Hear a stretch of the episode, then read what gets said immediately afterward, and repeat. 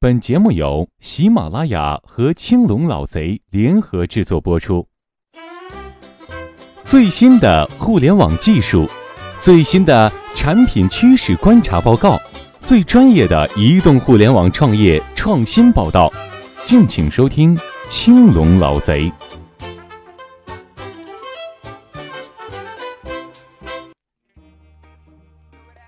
欢迎大家收听由喜马拉雅 FM 和青龙老贼联合制作播出的《青龙老贼》专栏节目。今天呀，我们来说一个比较有趣的话题，关于国内的分级制度。国产动画的最后一根稻草是分级制度吗？一直以来，我们习惯用商业或者艺术来区分动画，甚至是业内人士。其实啊，这种区分只能禁锢创造和想象，各自。画地为牢，但是却忽视了真正需要分级的内容。就像食品和药品被大众欣赏或者消费，动画也应该有自己的标签。有关动画分级制度，业内啊多有讨论，但是至于官方标准一直未成型。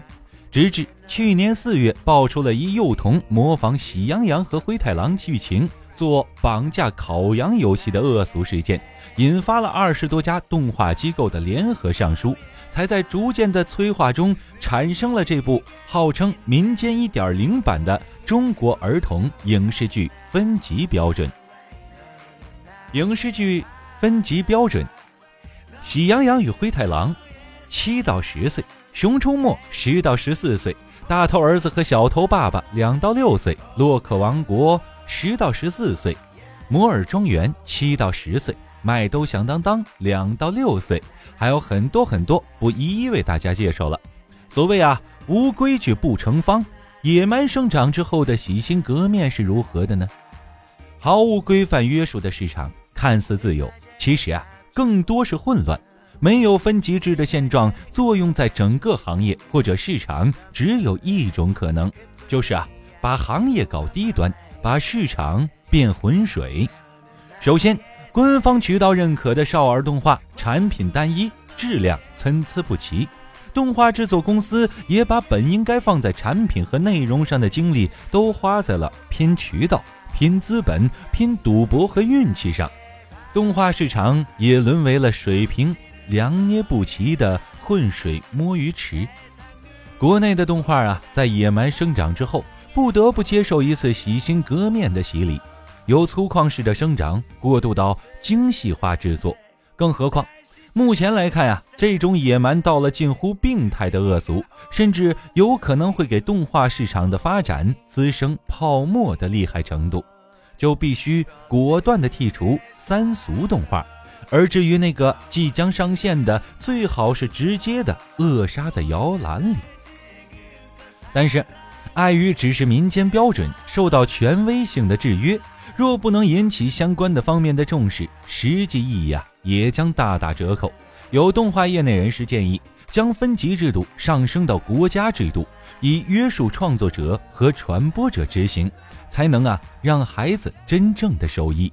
一言以蔽之，只有从民间走向官方，才具有真正的意义。分级之后。消费者就真的会按照级别选择动画片了吗？影院说十岁儿童不能进，但九岁的儿童来买票，他就不卖吗？拿影视制作公司动刀子，将市场的动画对号入座，自然也就分得不清。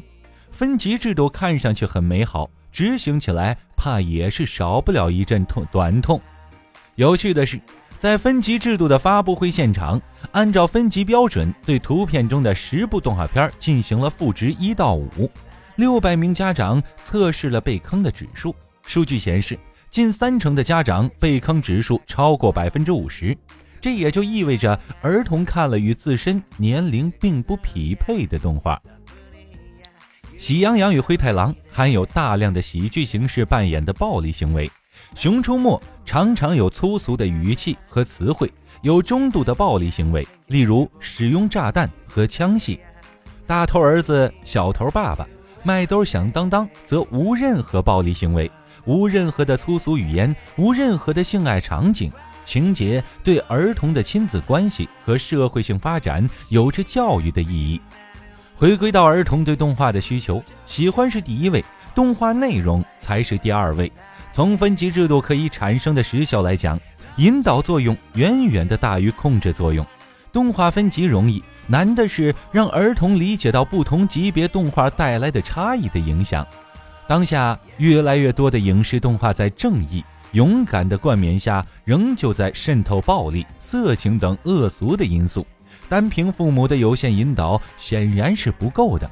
儿童影视创作，文化单位还是应本着。主动自觉的态度，去为儿童原创一些优秀的儿童影视作品，回归初心。